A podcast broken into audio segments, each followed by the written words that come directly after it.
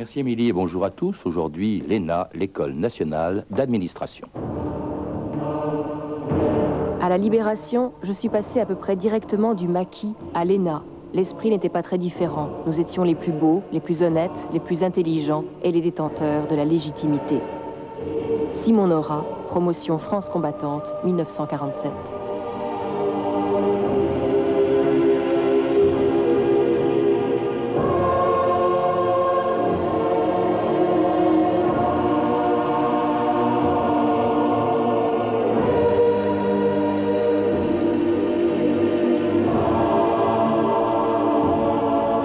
Ils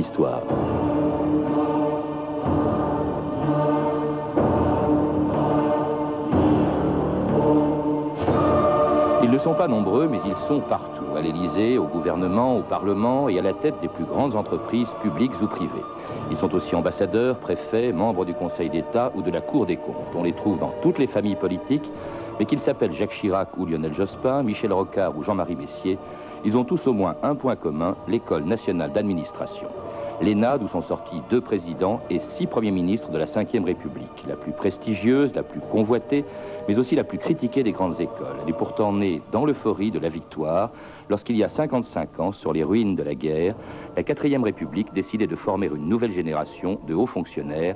C'était le 9 octobre 1945. Nous l'avons tous connu, ce fonctionnaire qu'on retrouvait dans toutes les administrations, ce fonctionnaire vieilli sous le harnais et encombré de toutes les manies et de toutes les entraves d'un fonctionnarisme désuet. Tout cela va changer.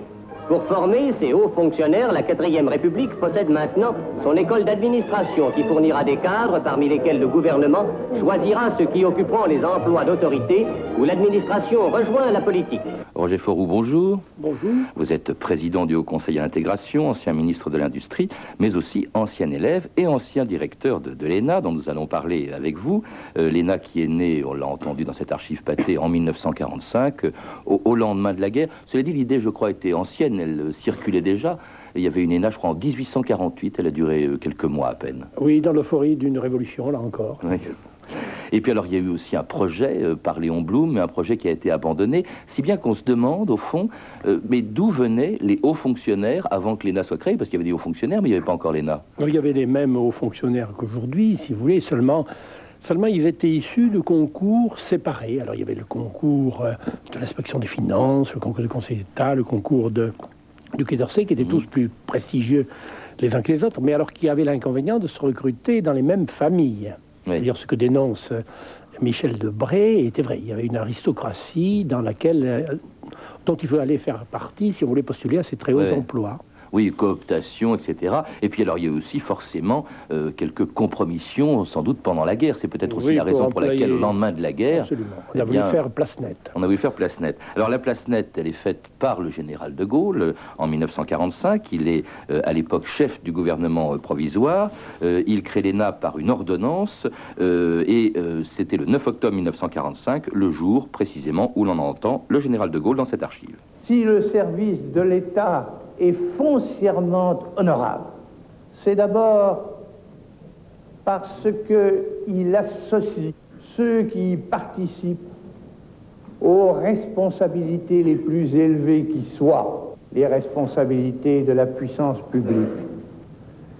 Et c'est aussi parce qu'à travers l'État, on sert d'une manière directe et à tout prendre désintéressé, la collectivité humaine et nationale.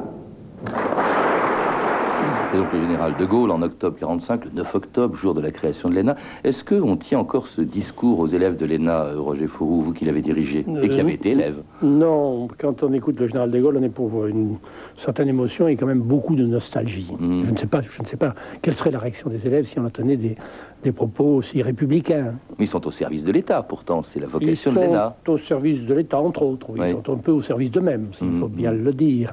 Non, je crois que, bon, en faisant abstraction du côté de cette rhétorique qui est un peu périmée maintenant. Je crois que l'école a beaucoup changé et surtout que les ambitions que Michel Debré affichait oui, on, y reviendra, si, vous le bien, Roger Frou, mais euh, Michel Debré, en fait, parce que cette ordonnance qui crée l'ENA a été signée par le général de Gaulle, chef du gouvernement provisoire, mais aussi par huit de ses ministres. et ils étaient de tous les bords politiques. Hein. Absolument. C'est-à-dire que c'était vraiment l'unanimité de l'opinion française, en tout cas de, la classe politique, qui a créé, qui a créé l'ENA. Et je crois que le, le public euh, a considéré que c'est une partie importante des, grandes réformes que le gouvernement de la Libération voulait introduire. Hein. Il y avait des centristes, il y avait Pierre-Henri Tedjen, il y avait un communiste, il y avait ah Charles Tillon.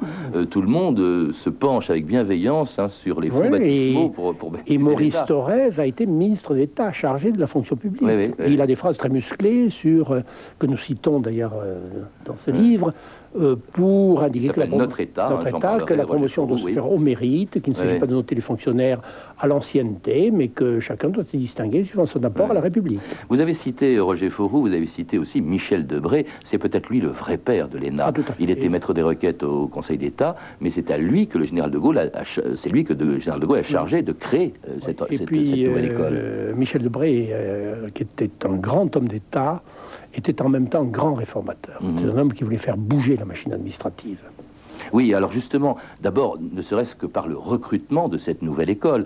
Euh, la précédente, vous le disiez, c'était un peu réservé à l'aristocratie, aux, privilégiés. Là, elle est ouverte à tous quand elle est créée. Euh, quand elle est créée, et elle, elle reste ouverte à tous. Il faut quand même insister sur ce point. C'est-à-dire que mhm. ce ne sont pas les, jeunes bourgeois parisiens issus de, issus de Sciences Po qui mhm. ont accès à l'ENA, mais aussi tout un tout un flot continu de, fonctionnaires mhm. de niveau moyen qui, à force de travail, à travers la promotion interne, il faut rappeler qu'effectivement, il y a deux façons. Enfin, à l'époque, hein, en 1945, il y avait un examen unique, enfin un concours unique, mais deux voies, ce qu'on appelait justement la promotion interne, et puis le concours externe. Voilà, qui était un moyen important de démocratiser la fonction publique.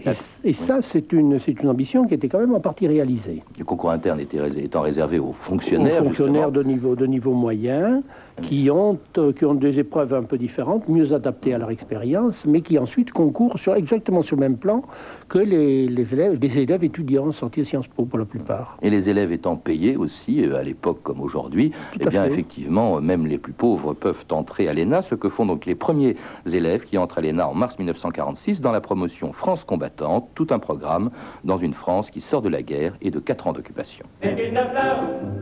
Paris qui sourit, car c'est la fleur du retour, du retour des beaux jours, des beaux jours. Pendant quatre ans dans nos cœurs, elle a gardé ses couleurs.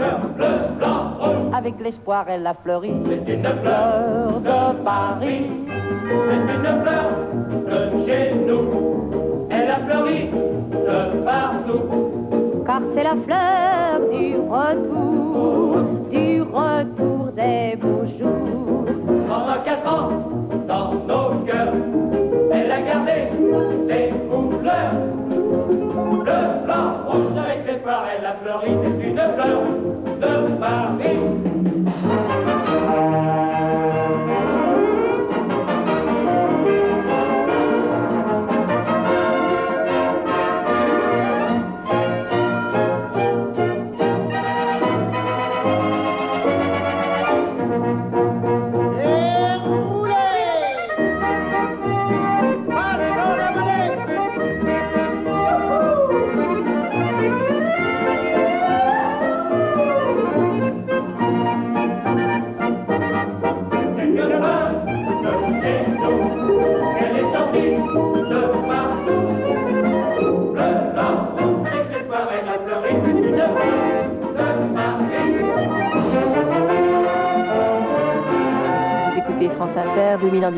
Aujourd'hui l'ENA. C'était Jacques Elian et son orchestre, La Fleur de Paris, en 1945, année de naissance de l'ENA, où depuis 1945, eh bien, plus de 5000 élèves sont entrés après avoir passé un concours, dont l'épreuve la plus difficile ressemble un peu au jeu des 1000 francs, mais avec des examinateurs beaucoup plus féroces que Louis Boson, le redoutable grand oral. Faites, euh, faites entrer. Monsieur Bonjour, qu'est-ce que, qu'est-ce que vous aimeriez faire à la sortie de l'ENA le corps qui m'attire le plus, c'est euh, le corps préfectoral. les membres du corps préfectoral peuvent mener des actions en profondeur et à la fois c'est un peu un mythe schizophrène. Qu'est-ce que c'est que la schizophrénie? Quels sont les trois critères? Les trois critères, je ne connais pas les...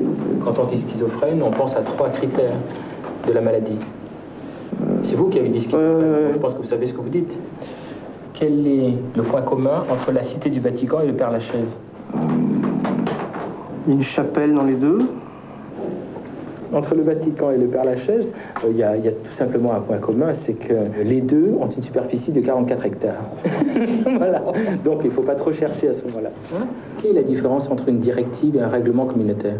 Vous avez été représentant étudiant. Qu'est-ce que vous pensez de la représentation étudiante à l'université? Est-ce que vous pensez que les barrages routiers sont légitimes? Edwige Feuillère, c'est qui? Finalement, vous êtes pour ou vous êtes contre? Quelles sont les procédures juridiques engagées contre Pinochet? Vous trouvez normal qu'une banque centrale soit indépendante. Vous pensez qu'il faut faire la même chose contre Kabila? Le Fonds monétaire international est très critiqué en ce moment. Est-ce que vous pensez que ces critiques sont justifiées? Un haut fonctionnaire, c'est un généraliste ou c'est un spécialiste? Égalité ou différence entre les sexes? Roger Fauroux, alors vous, vous avez sûrement su ce que c'était que la schizophrénie. C'est terrible ce grand oral, dites-moi. Oui, alors écoutez-moi, si les hauts fonctionnaires étaient recrutés uniquement sur ces critères, il y aurait vraiment de quoi s'inquiéter. Ce n'est qu'une épreuve, hein, il faut le rappeler. Ce n'est qu'une épreuve, et puis c'est une épreuve qui ne se déroule pas toujours sur ce mode, enfin, légèrement caricatural. Non, ce qu'on essaie d'évaluer au cours de cet oral, c'est, que c'est quelles sont les, qualités humaines et quel est l'individu qui se cache derrière le candidat, mmh. ce qui est quand même assez normal. C'est-à-dire qu'il n'y a pas simplement des épreuves techniques auxquelles on peut répondre techniquement de manière correcte, tout en étant incapable d'être un préfet ou un ambassadeur. Et puis, dans ce genre de dans ce genre d'interrogatoire, on essaie d'évaluer non pas simplement la, la, capacité à soutenir une conversation de salon dans, un, dans une préfecture, mais également un certain nombre à la fois de connaissances et puis de et puis de qualité, euh, tout simple. Alors on ne va pas euh, insister trop sur le grand oral, le redoutable grand oral, mais peut-être aussi quand même sur ce qui s'y passe. Les élèves, une fois admis, quand ils savaient euh, ce qu'était la schizophrénie, une fois admis, ils restent deux ans, mais une année, dont une année de stage. ça, c'est la grande originalité. Dès qu'on les reçoit à l'école, on les renvoie. C'est-à-dire qu'on les disperse à travers les préfectures, à mmh. travers les administrations, à travers les entreprises, à travers... Et ceci en France et à l'étranger. Les ambassades, oui. Et les ambassades aussi. C'est-à-dire qu'on essaie à la fois de leur donner une teinture de ce que c'est l'administration territoriale, l'administration française, mais aussi de ce qu'est l'administration à l'extérieur, l'entreprise, mhm. la France, l'étranger, mhm. etc. Donc on essaie de les aérer après les années un peu, un peu austères de préparation au concours. Alors ce qui compte aussi, c'est pas seulement le concours d'entrée, c'est le rang de sortie, euh, euh, Roger Fauroux, parce que là, en fonction de son rang de sortie, on choisit différents corps et les plus recherchés. Le premier, c'est l'inspection des finances, la Cour des comptes, le Conseil d'État, on attache moins d'importance à la préfectorale, moins euh, euh ça dépend des années. d'Orsay, ça dépend des, années, mais enfin... Il y a des crues, des modes. En principe, c'est l'inspection des finances qu'on...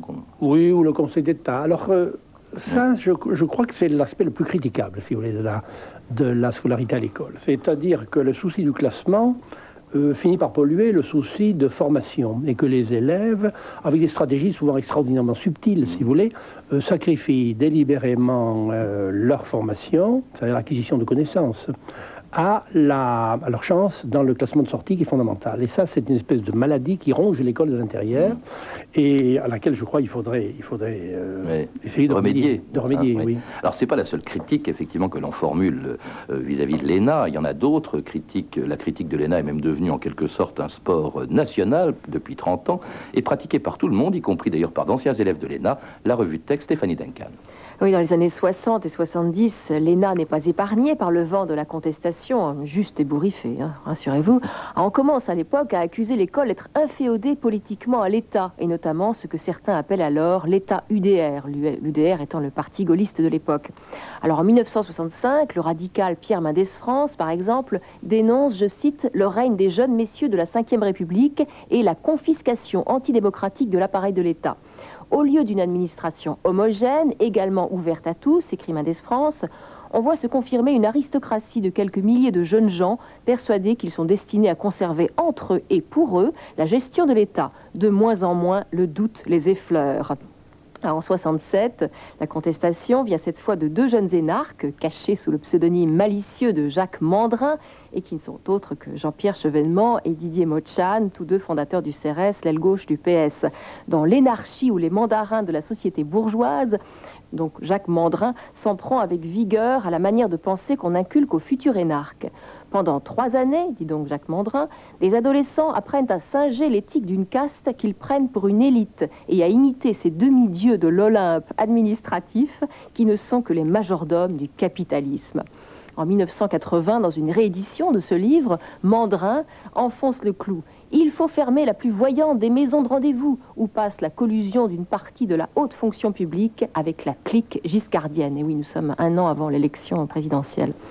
Dans les années 70, ces attaques contre l'ENA sont régulièrement reprises dans la presse. Par exemple, on peut lire dans le Nouvel Observateur L'esprit de caste combattu à la libération est progressivement réapparu. La sélection sociale, la reproduction des inégalités l'ont emporté. Mais les attaques ne viennent pas que de la gauche. À droite aussi, la raideur, l'immobilisme réel ou supposé de l'ENA agace. Marcel Julien, par exemple, dans sa courte supplique au roi pour le bon usage des énarques, s'exclame Sire, sauvez-nous des énarques Alain Perfit, en 76... Alain Perfit qui était euh, élève de la première promotion de l'ENA. Ah oui, donc il savait de quoi il parlait. Donc en 76, dans son best-seller Le mal français, dénonce ce qu'il appelle le cancer administratif.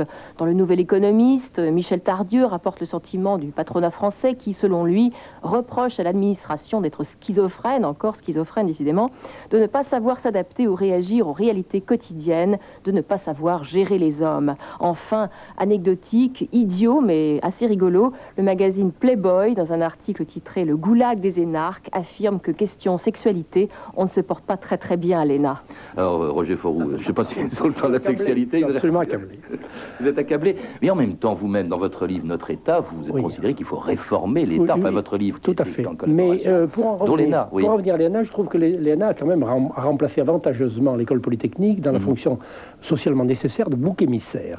Il y a- tout de même une fou, espèce... hein, c'est- oui. Et ça vient de tous les bords. Voilà, et les mêmes messieurs qui critiquaient l'ENA avant d'être au pouvoir, une fois qu'ils sont été au pouvoir, ils ont, ils ont recruté des énarques dans leur cabinet, ils n'ont pas touché à l'ENA. Vous pensez sans doute à Jean-Pierre Chevènement. Ils sont quand même, pour- parce qu'elles ont quand même un, un fond, hein, elles se reposent sur Non, quelque chose fond, oui. qu'on les passe un petit peu en revue. Bon, Alors. il y a l'ENA, c'est une, une école aristocratique et non plus démocratique comme c'était prévu à l'origine. Alors faux, Faux. en partie faux, parce que, parce que, comme nous l'avons dit tout à l'heure, il y a tout de même la promotion interne. C'est-à-dire des gens qui jamais, suivant l'ancienne, euh, avec les anciens concours, n'auraient pénétré dans les grands corps, ils y pénètrent. Alors ils y, par- ils y pénètrent douloureusement, difficilement, ils ont compte-gouttes, mais ils y pénètrent. Donc, Oui, oui, oui. oui. Mais ils peuvent y pénétrer, peuvent cela y dit. pénétrer, En oui. 99, 80% des élèves étaient parisiens, fils de cadre et venaient de Sciences Po. Tout à Bon. fait. Ben, c'est pas assez, mais il y a tout de même 20%, si vous voulez, qui, qui ont réussi à y entrer, alors que dans le système actuel, il n'y aurait pas, il dans le système ancien, ils n'y seraient pas entrés. Mm. Bon.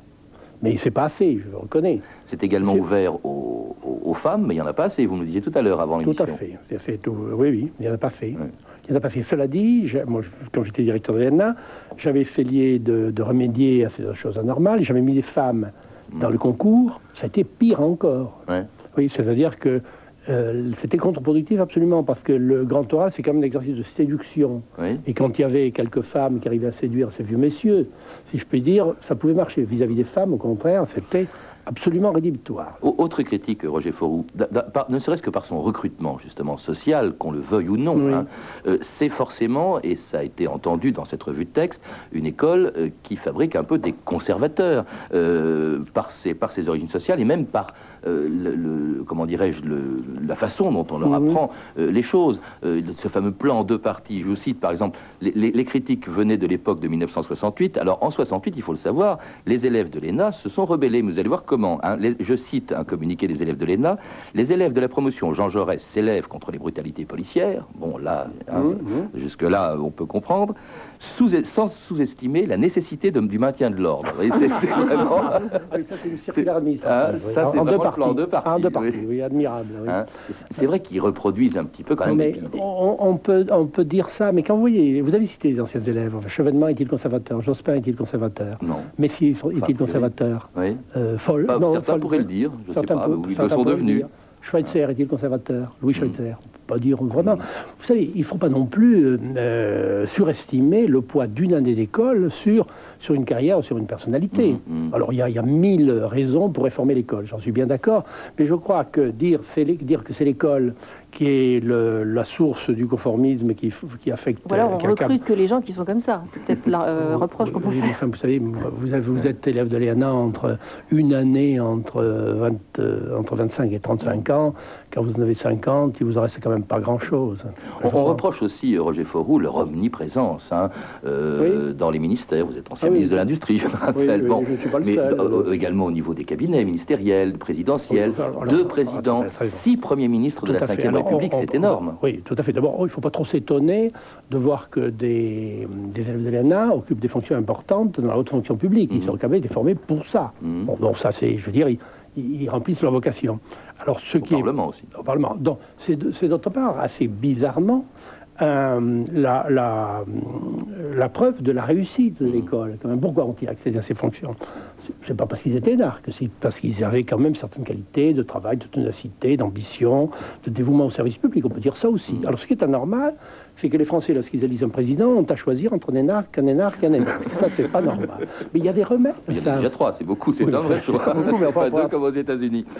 Euh, Il y a, d'autres critiques, je vous propose de les écouter, euh, qui ont été formulées en 1975, l'une par Jean-Pierre Chevènement, euh, et puis l'autre par Jacques Chirac. Euh, on écoute d'abord Jean-Pierre Chevènement, puis Jacques Chirac en 1975. L'ENA, qu'est-ce que c'est? C'est une école qui forme des hauts fonctionnaires. Pourquoi? Pour l'État. Quel État? Eh bien, l'État que nous avons en France, très centralisé, et que personnellement je considère comme au service du grand capitalisme, euh, très lié aux grandes affaires. Ce qui fait que euh, il y a une tendance inévitable à ce que, à partir du moment où on donne une formation unique à tous les hauts fonctionnaires, eh bien, euh, ils, servent en quelque sorte euh, l'oligarchie. On peut exercer à son égard un certain nombre de critiques, et notamment juger qu'elle a formé des technocrates un peu froids. Euh, bien sûr, il faut tenir compte de ces critiques, car les critiques sont toujours pour une part justifiées. Et, et donc, euh, dans son évolution actuelle, nous cherchons euh, à rendre nos administrateurs euh, plus humains et à les rendre plus conscients de la nécessité d'intégrer dans leurs préoccupations les problèmes psychologiques, les problèmes sociologiques.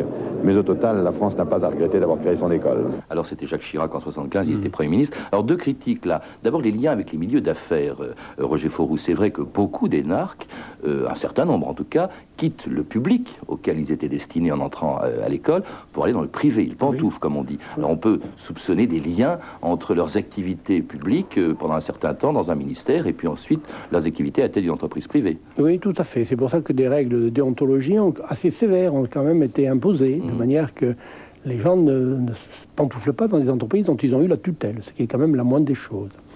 Mais là encore, si vous voulez, l'administration joue un rôle bizarre dans, dans notre pays, c'est-à-dire qu'elle elle forme des gens, elle investit fortement dans leur, dans leur éducation, et puis ensuite elle les lâche, c'est-à-dire qu'elle les répartit ensuite dans la société civile et économique. C'est un rôle traditionnel et gratuit, que les, enfin gratuit, euh, que les vis-à-vis des individus, que la, que la fonction publique a rempli traditionnellement dans ce pays. Ailleurs, ce sont les universités qui font ça. Ici, c'est ici c'est l'administration, traditionnellement. Il y a une autre critique que reconnaît implicitement Jacques Chirac euh, qu'on vient d'entendre, c'est aussi elle manque de, de- de- comment dirais-je, de, de- de- d'esprit concret. Elle n'est pas en prise avec la réalité, elle est un petit peu détachée des, des problèmes des gens. Euh, c'est vrai que c'est souvent ce que l'on reproche euh, aux énarques, peut-être pas d'être assez dans la rue, quand ils vont les entreprises, c'est pas Parce forcément... que Chirac, quand il, fait les, quand il faisait les marchés dans ses campagnes électorales, il connaissait quand même le métier. Oui. Chevènement aussi, maire de Belfort.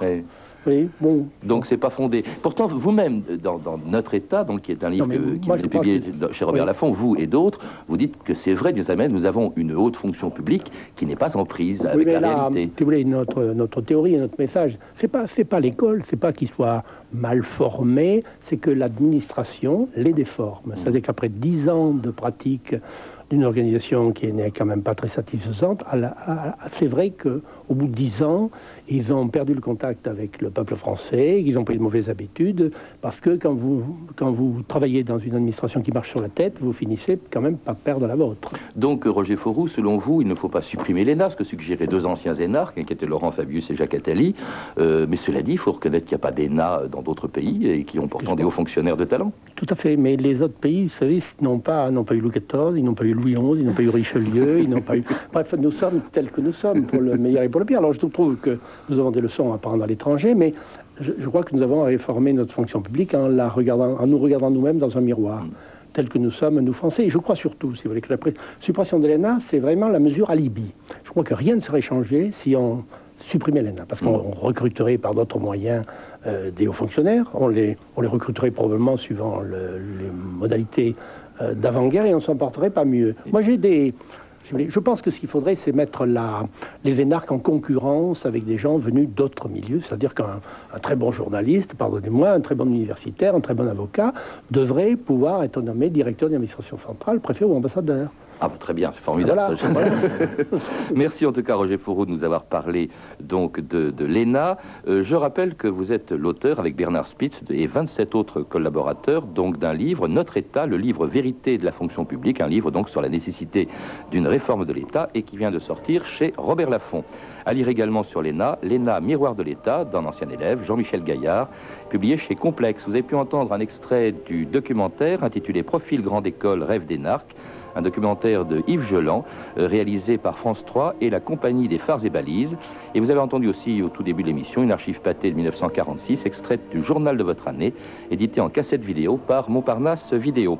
Vous pouvez, vous le savez, nous laisser vos commentaires et suggestions à l'adresse suivante, 2000ans.histoire à radiofrance.com ou retrouver la bibliographie en téléphonant au 08 36 68 10 33 2 francs 21 à la minute. C'était 2000 ans d'histoire, à la technique Étienne Miska et Christophe Goudin, archivina Christelle Rousseau, documentation Anne Weinfeld et Virginie Bloch-Léné, revue de texte Stéphanie Duncan, une réalisation de Anne Kobilac. Une émission de Patrice Gélinet.